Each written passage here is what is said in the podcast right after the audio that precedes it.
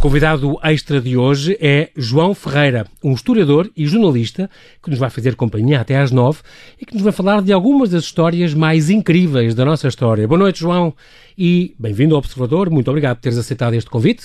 Boa noite, obrigado eu. É um prazer que estou aqui no Observador. João, uh, tu tens um nome oficial, João Pedro Rosa Ferreira. É este o nome oficial das tuas teses de, de, de doutoramento. Do identidade. Do, exato. e o teu nome como historiador. Pronto. Nos livros assina João Ferreira, que é mais simples, mas também há mais. Procurei, quando, quando procurei no Google o teu nome, apareceram dois canalizadores antes de encontrar, antes de...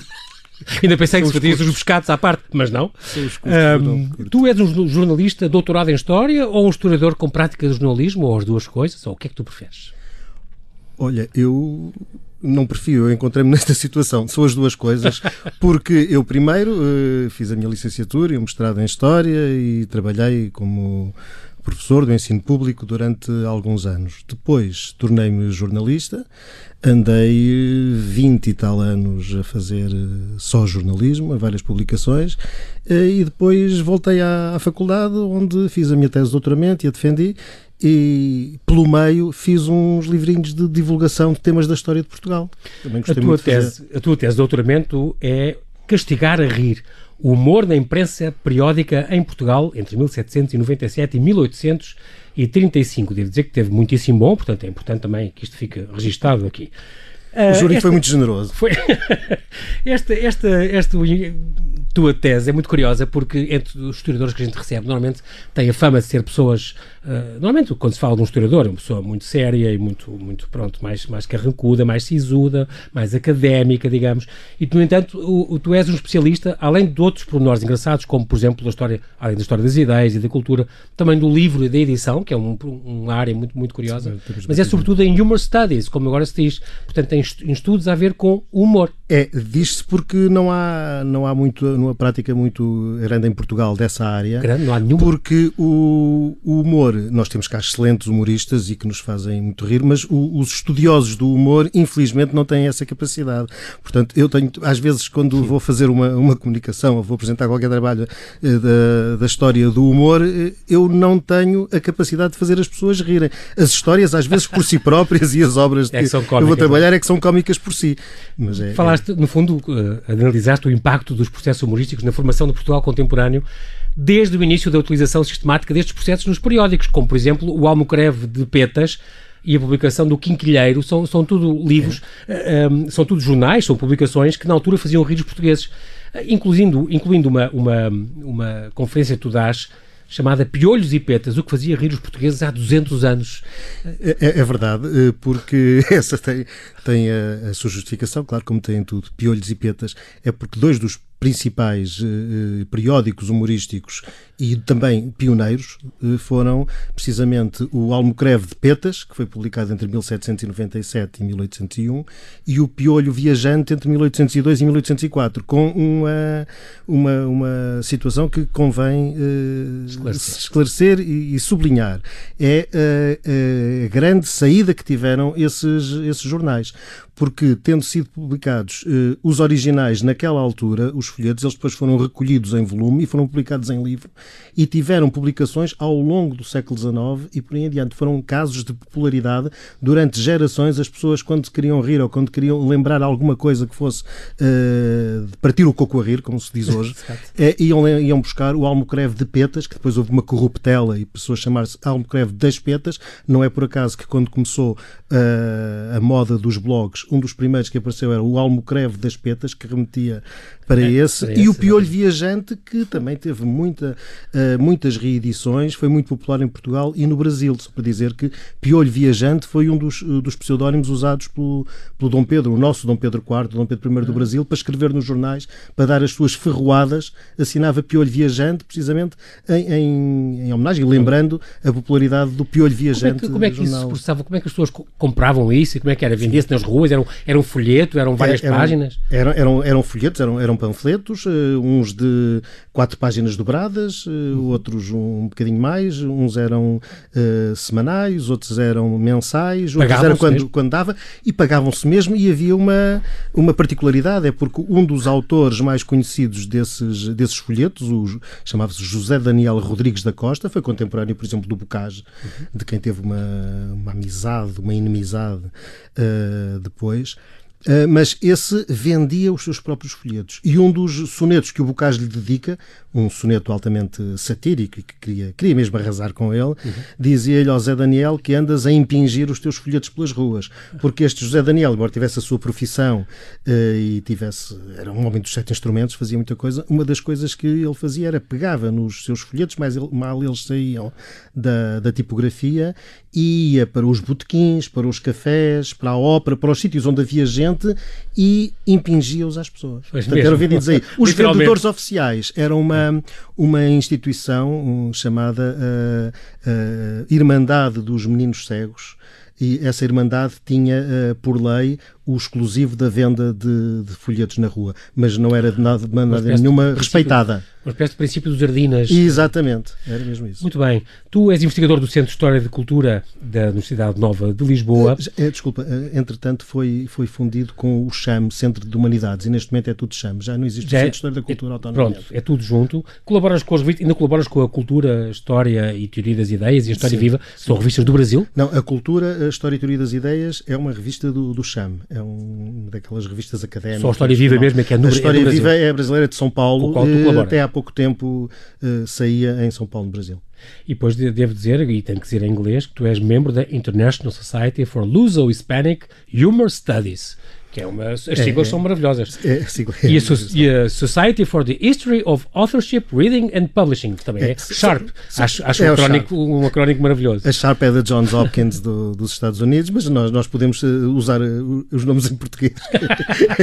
no currículo faz questão de pôr em inglês, mas pronto. É o original, é assim exatamente. exatamente. Assim Entretanto, foste jornalista também, um, foste, foste e és editor executivo, por exemplo, da Notícias Sábado, da NS, da revista do Dia Notícias e do Jornal Notícias, um, editor editor de Sociedade no Correio da Manhã, no Suplemento Domingo, foste diretor da Focus, da revista Focus, do Tal e Qual, 24 Horas, e como freelancer publicaste na volta, na volta, na volta ao mundo e invasões.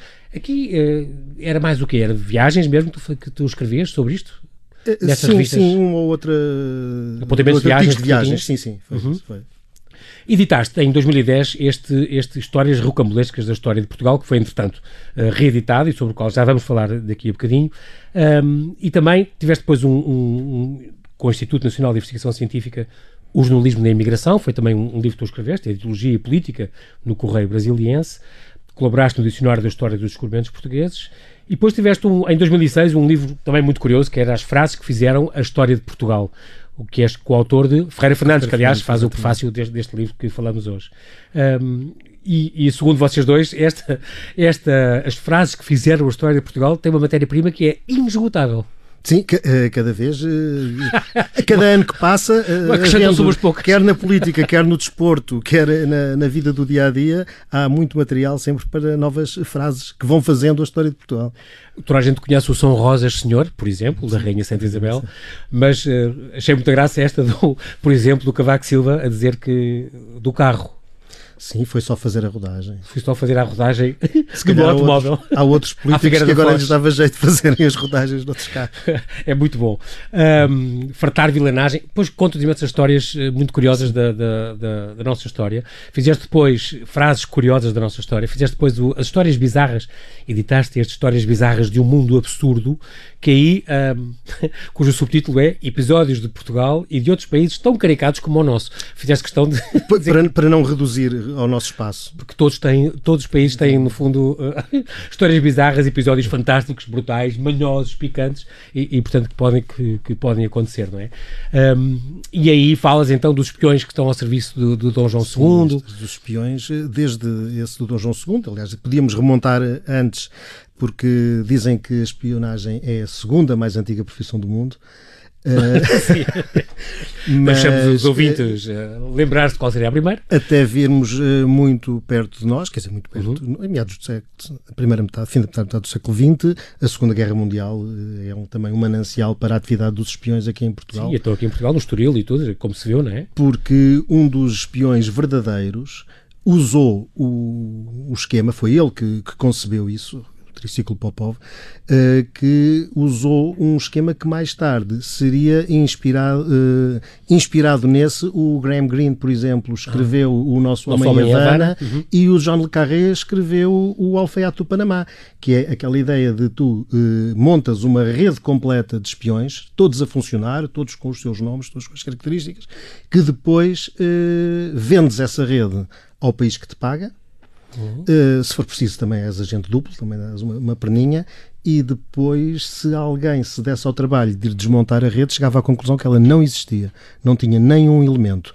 Embora, no caso desde, do verdadeiro, no caso do, do, verdadeiro, do espião que, a partir de, de Lisboa e do Estoril, eh, montou uma, uma rede para, para enganar os alemães, era, uhum. eram os alemães que lhe pagavam, mas ele estava ao serviço dos ingleses, e então ele tinha os seus agentes, eh, dizia ele, que espalhados por toda a Inglaterra e pela Escócia, de tal maneira que, quando ele quis eliminar um, saiu num jornal local inglês a notícia da, da morte do senhor não sei quantos. E esse senhor não sei quantos era um dos da rede inventada por ele que tinha deixado de lhe interessar ter ali. Claro. Portanto, era tudo inventado, ele não existia. Incrível. A construção de... que nasceu aqui, no fundo, o próprio James Bond também é inspirado. É mesmo. O Casino Royal é inspirado também no Casino Estoril, como sabemos. E falas também, a propósito, nesse livro, dos falsos diários do Hitler, da questão de Mussolini ser um, um, um espião dos ingleses, que, que, era, que não sabia também. Ele, ele era, foi, durante a Primeira Guerra Mundial, teve pago por eles.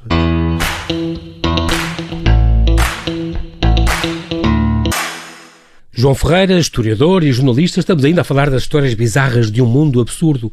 Um livro que ele escreveu em 2012. Um, e episódios, no fundo, da história de Portugal e de outros países tão caricatos como o nosso, editado pela Esfera dos Livros.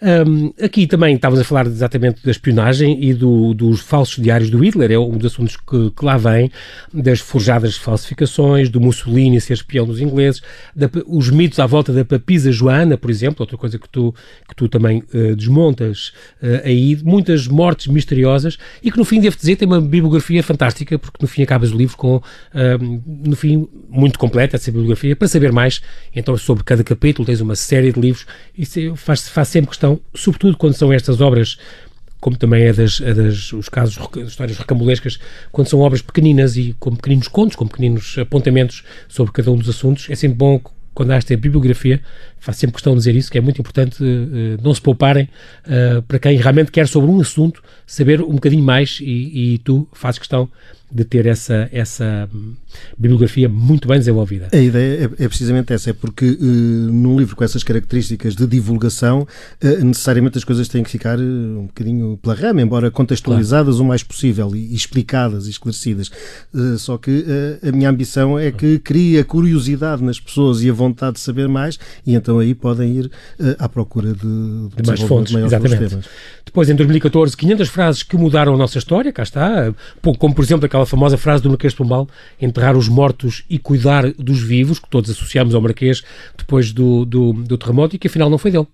Pois, eh, é porque essa frase, eh, dita praticamente com as mesmas palavras, uh, remonta bastantes séculos atrás, uh, durante o cerco de Lisboa na, na guerra com, com, os castelhanos, a guerra da independência entre o Dom João Mestre Davis, futuro Dom João I. Uh, há uma, uma peste muito grande, muitos, muitas pessoas morreram e há de facto um, um partidário do, do, Dom João que tem precisamente essa frase que Marquês de Lorda, mais portanto, tarde foi atribuída. Dom Pedro Almeida. Exatamente. foi atribuída depois ao, ao Marquês. Um, depois tens aqui outro, tenho aqui outra, outra obra tua, Humor Impresso, Cultura e Política em O Espreitador do Mundo Novo. Isto é mais uma, é também uma tese? É, é... Não, o, o, Espreitador do Mundo Novo é precisamente um dos, um dos periódicos que foram publicados na, na altura que eu estudei.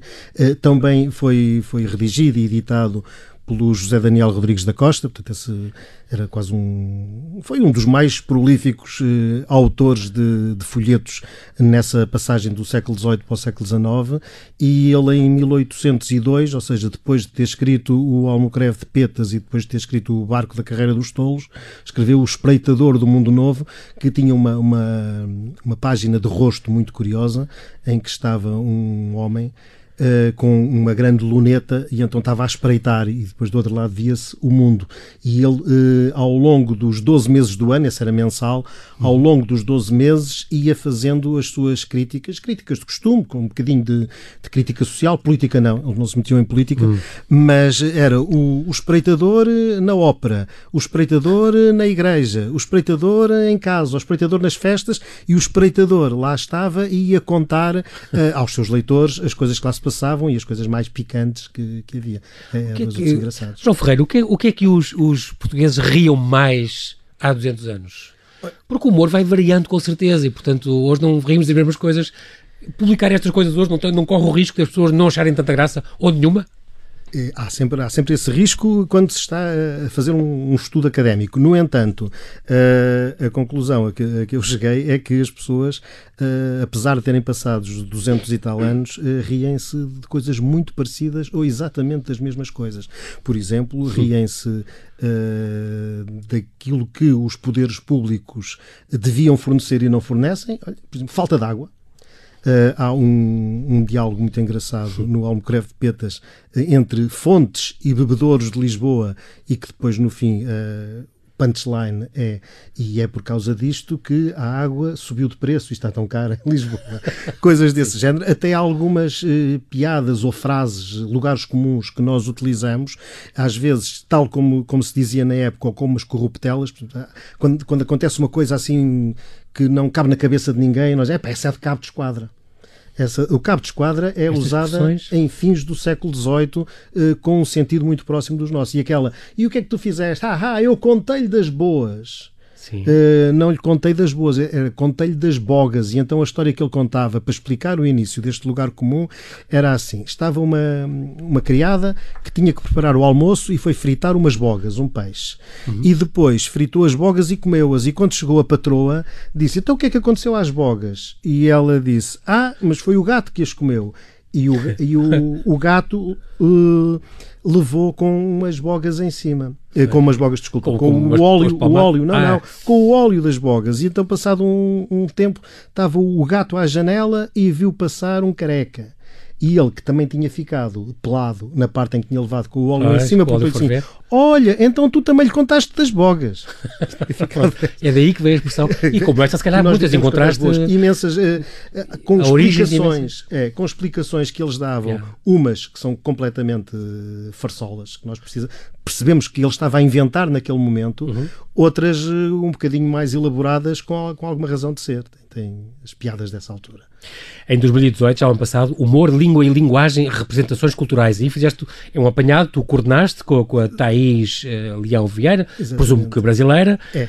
um, 30 ensaios, reúne 30 ensaios de vários autores. É, isso foi o resultado de um, precisamente, um dos congressos dessa Sociedade Internacional para o Estudo do Humor Luso-Hispânico, que realiza, não é todos os anos, mas uh, praticamente de dois em dois anos realiza um congresso, uh, e no congresso de Cuiabá, no Mato Grosso, eh, eu fui, tive, tive a sorte de ser convidado para eh, editar o, o volume que reuniu eh, as peças Essas todas. A, a, anterior tinha sido também a, a Thais Leão Vieira, que é uma professora da, da Universidade de Mato Grosso, que tinha editado o volume relacionado com o congresso que houve em Honolulu nos Estados Unidos, que eu também tive a possibilidade de ir graças a uma bolsa da FLAD.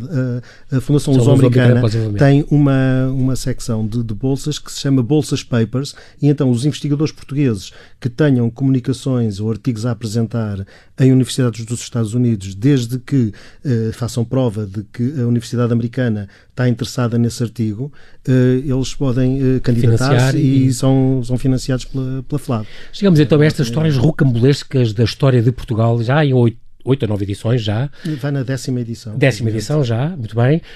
Um, que ideia, eh, esta ideia, aliás, partiu mesmo, se não me engano, dos próprios diretores do Diário Notícias e do Jornal Notícias que sugeriram uma páginazinha semanal no, na revista uh, da Histórias da História, no fundo, que era Sim, uh, este, esta crónica que tu tinhas. Nem então revista NS Notícias NS. Sábado, uh, fui convidado para fazer uma página sobre temas da, da história de Portugal. Mas, uh, independentemente disso, uh, fui convidado pela, pela esfera dos livros para uh, transformar isso em volume. Há, há ligeiras alterações claro. entre uh, uh, os episódios que saíam na revista e aqueles que, que saem no livro, até por uma questão de, de arrumação do espaço e de, e de economia da, de, do, do, tamanho de cada, de cada história, de cada história rocambolesca, mas sim, a, a origem foi, foi uhum. essa, uhum. embora com, com E em nove séculos, nove séculos de história conseguiste uh, muitas, muitas histórias rocambolescas, muitas então, histórias... todos os dias há, há novas histórias rocambolescas. se, se, hoje em dia fosse escrever a parte da história contemporânea,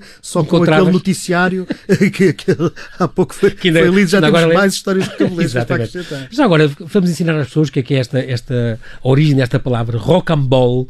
Uh, muita gente gente não, não sabe de onde é que vem esta palavra. Rocambole, no fundo, que é um personagem de um. É, é, Os Mistérios de Paris, da Eugène Sue, que escreveu um livro que foi popularíssimo, não só em França, mas também cá.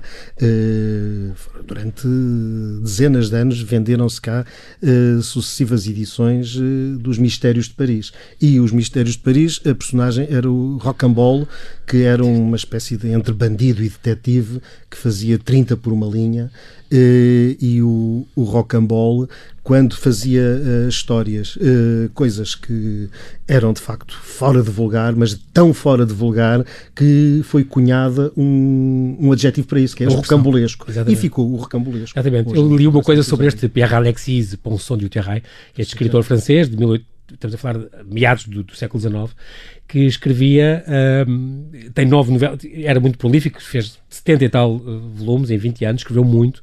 Nove destas novelas são com este rock and roll. É e ele escrevia a correr, a correr, a correr e, e, para cumprir deadlines. E então raramente revia ou verificava o que escrevia. E portanto algumas frases ficaram para a história, como, por exemplo, esta: As mãos dela eram frias como as mãos de uma serpente por exemplo.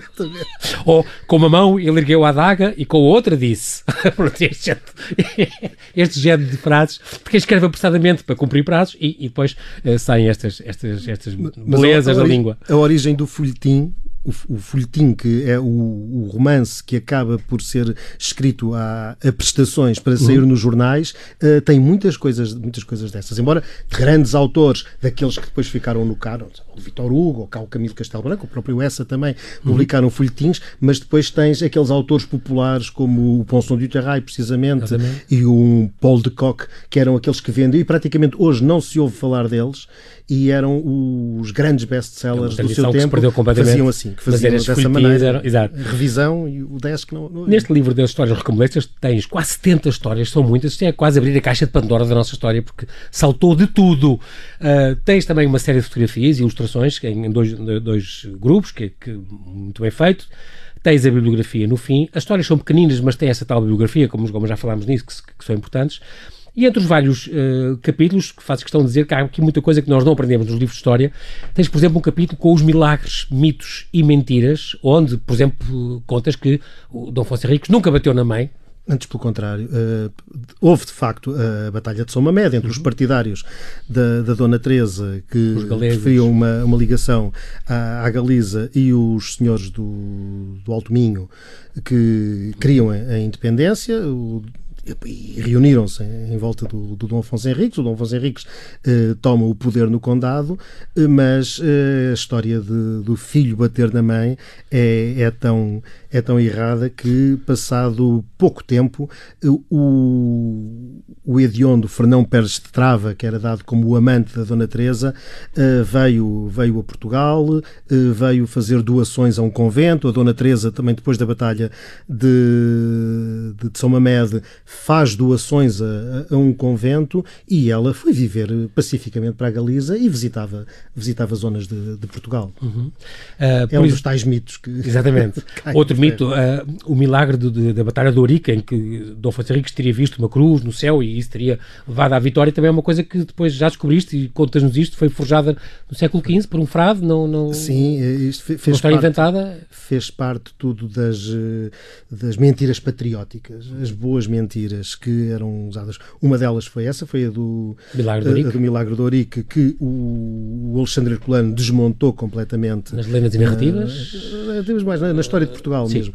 E, e, nas cartas sobre a história de Portugal. Isso levou uma polémica violentíssima, uh, não só com setores da Igreja, mas com historiadores claro. que não. Na não, altura, não a visão davam. da história era. E, e outro mito outra. que o, o Alexandre Herculano ajudou a, a acabar de desmontar, que foi o das Cortes de Lamego.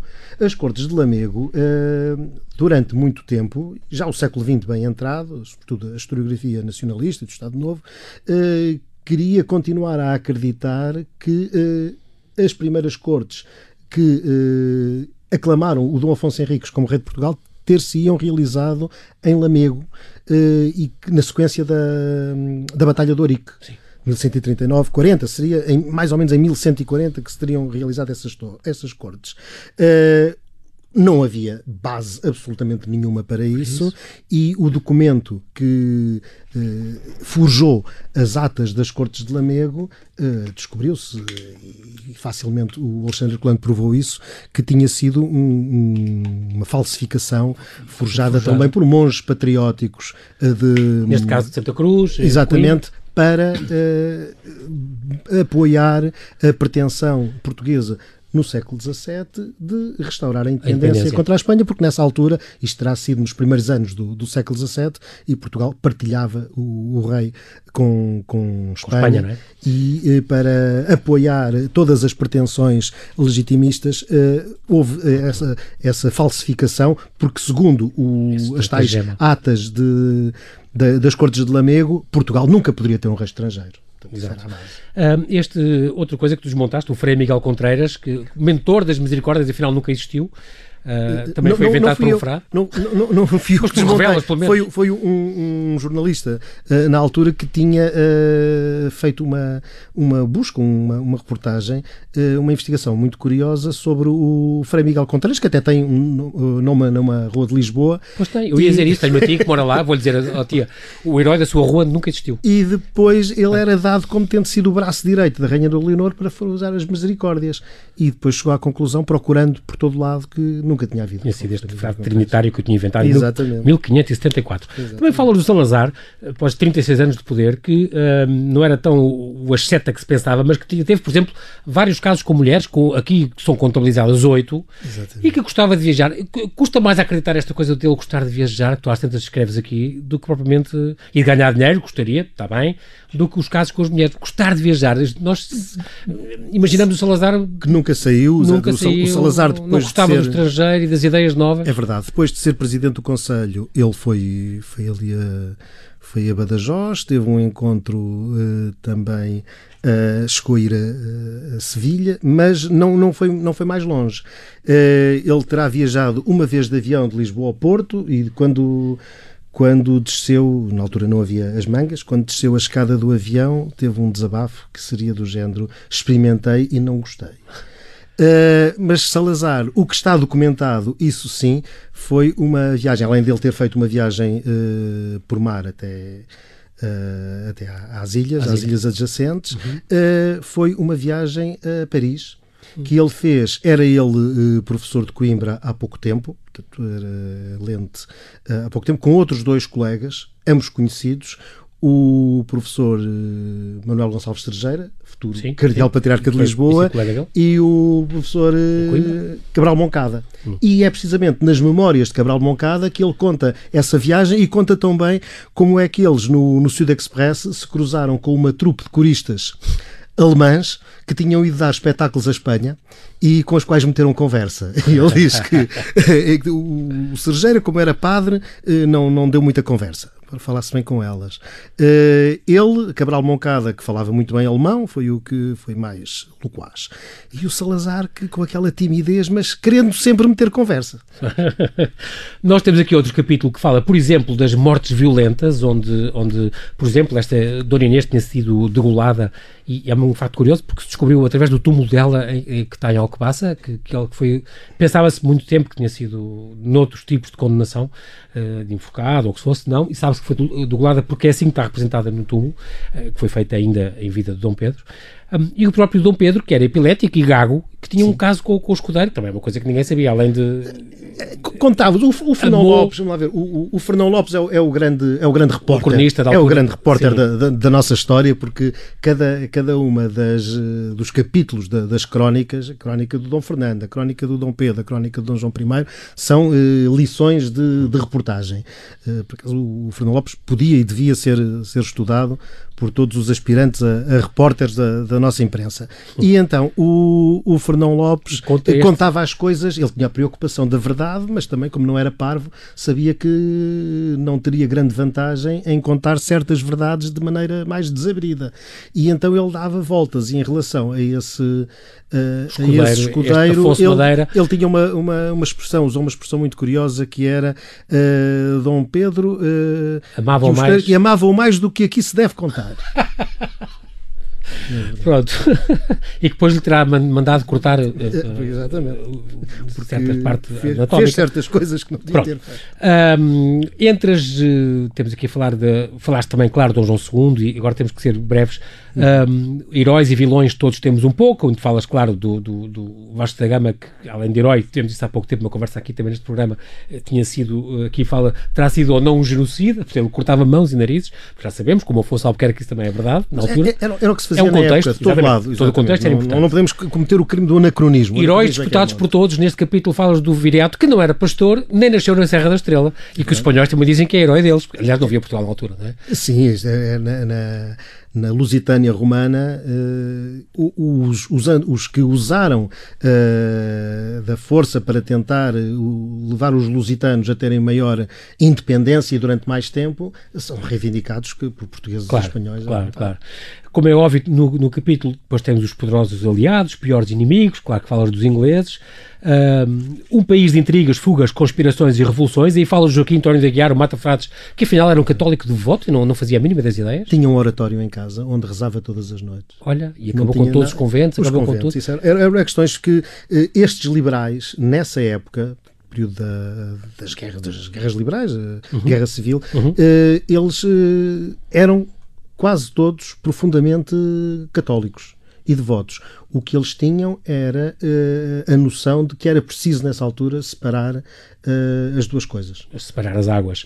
Uh, nos grandes paixões, grandes trações, grandes escândalos, então aqui falamos dos reis, das rainhas, que era a Dona Messia, que fala da impotência de Dom, Dom Sancho II, que, que, foi deposto pelo Papa, eh, a Dona Francisca que foge com o do, do, Dom Afonso VI e casa com o irmão Dom Pedro II, e há aquele libelo da rainha, aquele Exatamente, julgamento incrível. Uh, e, portanto, um, um, atrás dos outros... Um belo filme, O Processo do Rei, é um Sim, é verdade, exatamente, exatamente, exatamente. Uh, falas depois do, dos também estes, estes visionários, como, como o Sá da Bandeira, que acabou com a escravatura, ou o Barjona de Freitas, que acabou com a pena de morte cá. Um, casos que nunca mais acabam, as grandes catástrofes, as loucuras, suicídios e mortes, muitos, muitos casos e muitos interessantes, uh, que, mas eu continuo a achar que terias material para fazer à vontade um segundo volume das mais histórias rocambolescas, o único que quisesses, acho que conseguirias, de certeza, com o Alves do Reis, sei lá. Matéria-prima não falta. Matéria-prima, é o rinoceronte do rei, matéria-prima uh, prima não falta realmente. Agora, o João Ferreira está de malas aviadas para o México, onde vai participar na 19 Conferência da Sociedade Internacional para os Estudos do Humor Luso-Hispânicos, que vai ser na Barra Califórnia, eh, no México. Desejo-te uma boa viagem também, que nos representes como deve ser. E João, desculpa, não temos tempo para mais. Resta-me agradecer-te mais uma vez. Obrigado por teres Eu é que agradeço, foi um grande este prazer. nosso convite. Vais voltar com certeza e creio que ficámos a conhecer um bocadinho melhor alguns episódios incríveis da nossa história.